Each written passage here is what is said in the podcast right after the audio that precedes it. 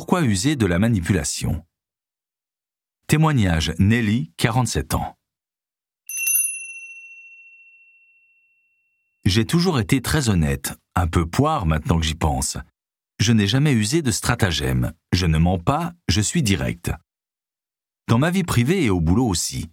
J'ai un travail que j'exécute sérieusement et je m'attendais à être reconnu pour ça. J'ai été augmenté quelques fois, mais mon salaire n'a jamais vraiment décollé. Ça, c'était avant que je ne sympathise avec Caroline, la nouvelle standardiste. On travaille dans le bâtiment, alors les femmes sont plutôt rares. Caroline, c'est tout le contraire de moi. Elle est toujours à comploter, minauder, mentir pour obtenir ce qu'elle veut, et elle l'obtient. Elle a donc réussi à avoir une augmentation. Sa technique était assez simple. Elle ne demandait pas s'il était envisageable qu'elle ait une augmentation, comme moi je l'avais fait. Elle demandait un chiffre précis d'augmentation, extrêmement élevé, qu'elle était sûre de ne pas obtenir. Mais elle le faisait avec un tel aplomb que la question même de l'augmentation ne se posait pas et qu'on lui en proposait naturellement une plus modeste. Elle m'a expliqué également qu'elle laissait entendre que d'autres étaient prêts à l'embaucher, ce qui était évidemment faux.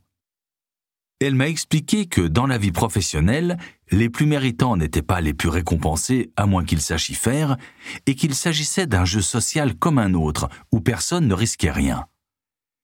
Depuis que j'ai compris cela, ma vie a un peu changé.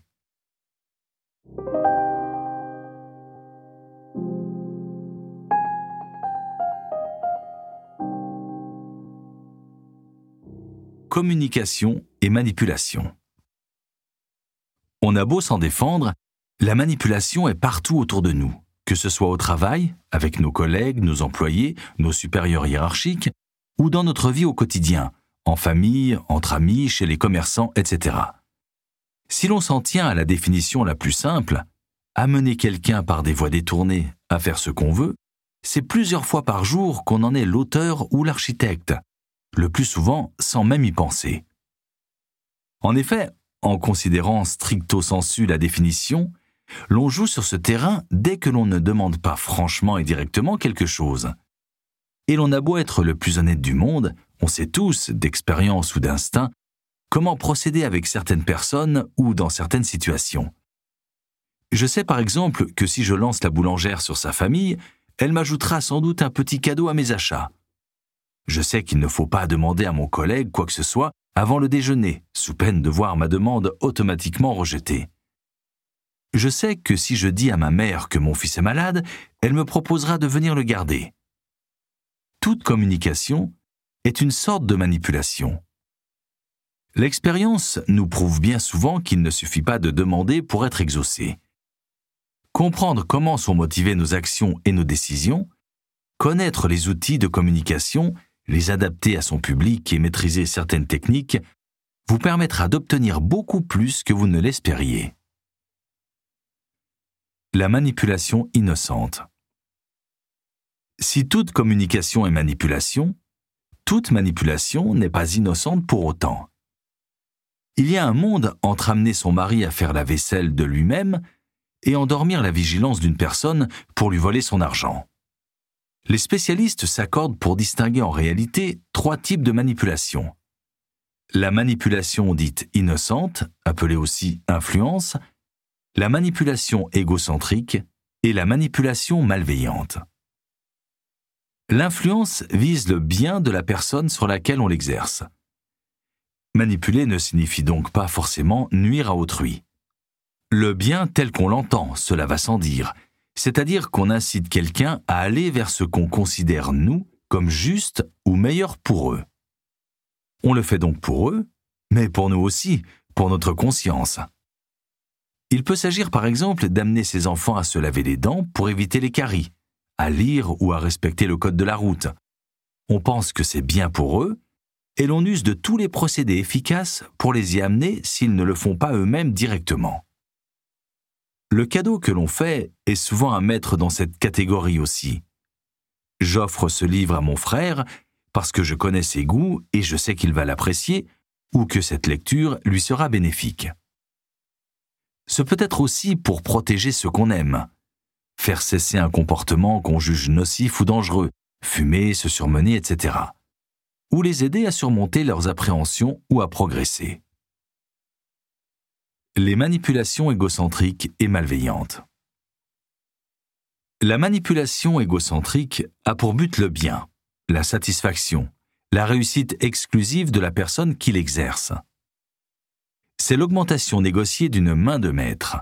C'est le rendez-vous obtenu contre toute attente ou encore le cadeau de Noël qui ne tombe bizarrement pas à côté. Attention. Égocentrique ne veut pas forcément dire qu'il y a une personne lésée dans l'histoire. Cela signifie seulement que vous êtes le bénéficiaire de l'opération. Si vous œuvrez en vue de vous faire aider par des amis tir au flanc pour votre déménagement, à moins d'un accident, vous aurez atteint votre objectif, et vos amis auront peut-être eu l'occasion de passer un bon moment ensemble.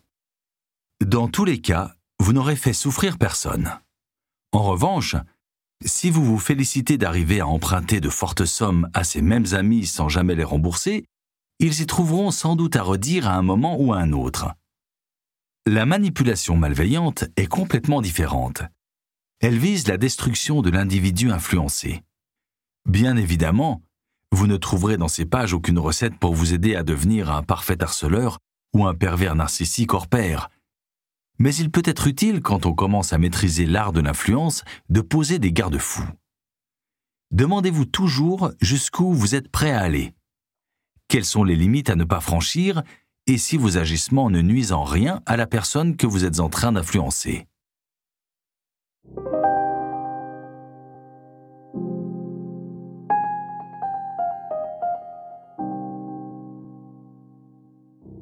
À retenir. Tout le monde manipule tout le monde. C'est un des effets de la communication. On le fait la plupart du temps sans y penser. On l'utilise à chaque fois qu'on n'est pas dans une demande directe pour parvenir à nos fins on peut avoir recours à plusieurs techniques en fonction des personnes à manipuler. Il y a trois types de manipulation à différencier innocente, égocentrique et malveillante. Manipuler pour l'intérêt d'autrui. La manipulation innocente est aussi appelée influence. Elle vise le bien, la protection ou le plaisir de la personne qu'on manipule. C'est faire en sorte qu'elle fasse quelque chose qu'on considère bon pour elle mais auquel elle n'aurait pas pensé toute seule. C'est simplement optimiser sa façon de communiquer pour obtenir plus facilement ce qu'on recherche. Les autres types de manipulation. La manipulation égocentrique a pour objectif son propre bien-être. La personne manipulée n'est qu'un moyen d'y parvenir. On l'utilise sans lui nuire. Quant à la manipulation malveillante, elle est dangereuse et nocive il y a toujours un risque à jouer avec les armes de communication. Gardez les pieds sur terre et ne vous laissez pas aveugler par le pouvoir.